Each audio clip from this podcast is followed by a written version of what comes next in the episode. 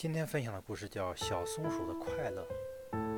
在阳光明媚的一个早晨，一只小松鼠在树枝间快乐地跳来跳去。一不小心，它从树枝上滑了下来，正好掉在一只正在树下睡觉的狼身上。狼被激怒了，它猛地窜了起来，一把抓住了小松鼠，瞪着眼睛吼道：“该死的小东西，竟然敢打扰我休息！你不想活命了？”说着就要吃掉小松鼠。小松鼠吓得浑身发抖，恳求狼，恳求狼饶命！我真的不是故意的，求求你放了我吧。狼想了想说：“我放你可以，不过你得告诉我一件事：为什么你们松鼠每天都是快快乐乐的在树枝上跳啊玩啊，那么开心，而我却整天感到烦闷忧愁？这到底是什么原因呢？”